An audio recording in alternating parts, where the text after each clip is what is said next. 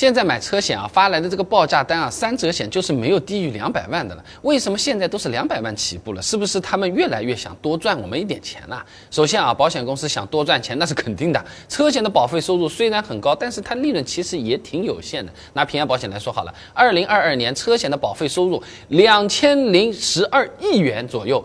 听起来挺多的吧？两千多亿啊，实际利润率不到百分之四，那主要就是因为赔款太多了啊。但事故赔付啊，保险公司们也是控制不了的。想要多赚钱嘛，那就只能是从提高保费的收入来入手了啊。那最简单的就是让车主买保额更高、保费更贵的产品了。你买个两百万的三者险，每年出钱可能也就是出个几万块钱，但其实和买个十万块钱的三者险确实也没什么太大区别了。那这中间差出来的这个保费不相当于纯赚掉了吗？是不是？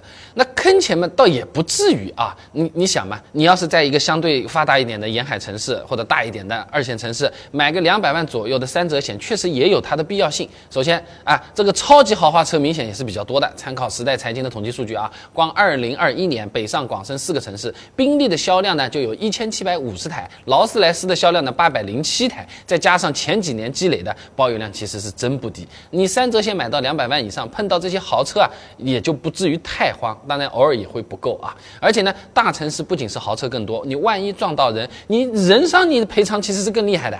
交通事故的死亡赔偿金啊，是按照所在地上一年度城镇居民人均可支配收入为标准来进行计算的。残疾赔偿金也是一样的。那么大城市的人均可支配收入显然更高啊，赔起来是很厉害的。你上海举个例子啊，二零二二年城镇居民人均可支配收入八点四万元，假设出现交通事故真的致人死亡，死亡赔偿金大概是一百六十八万，再加上丧葬费啊、抚恤金啊等等，两百万。也仅仅是刚刚够，你买个三百万都有可能是问题不算大的啊。况且啊，这三者险一百万、两百万、三百万看起来都是倍数上去的，保费啊价格是没差多少的。尤其你一直在续保的话，一直有折扣的情况下，你比如说这两份报价单啊，两百万的三者险四百零八块钱，一百万的三者险三百五十七块钱，就相差了五十一块钱。你现在买杯奶茶、买杯酱香拿铁，你多少钱是吧？你多加个五十来块钱，就是多了一百万的保额，肯定也算是花花小钱办。大事了是吧？也难怪有些朋友啊，第三者责任险他们现在买五百万啊。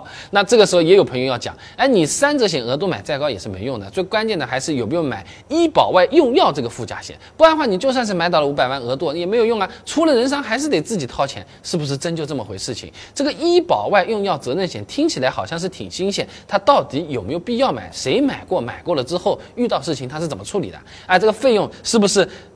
不在范围内，真的就是我自己去掏啊！我专门做了一期视频啊，感兴趣的朋友呢，可以点我头像进主页，搜索“车险”两个字，现成的视频现在就可以看啊。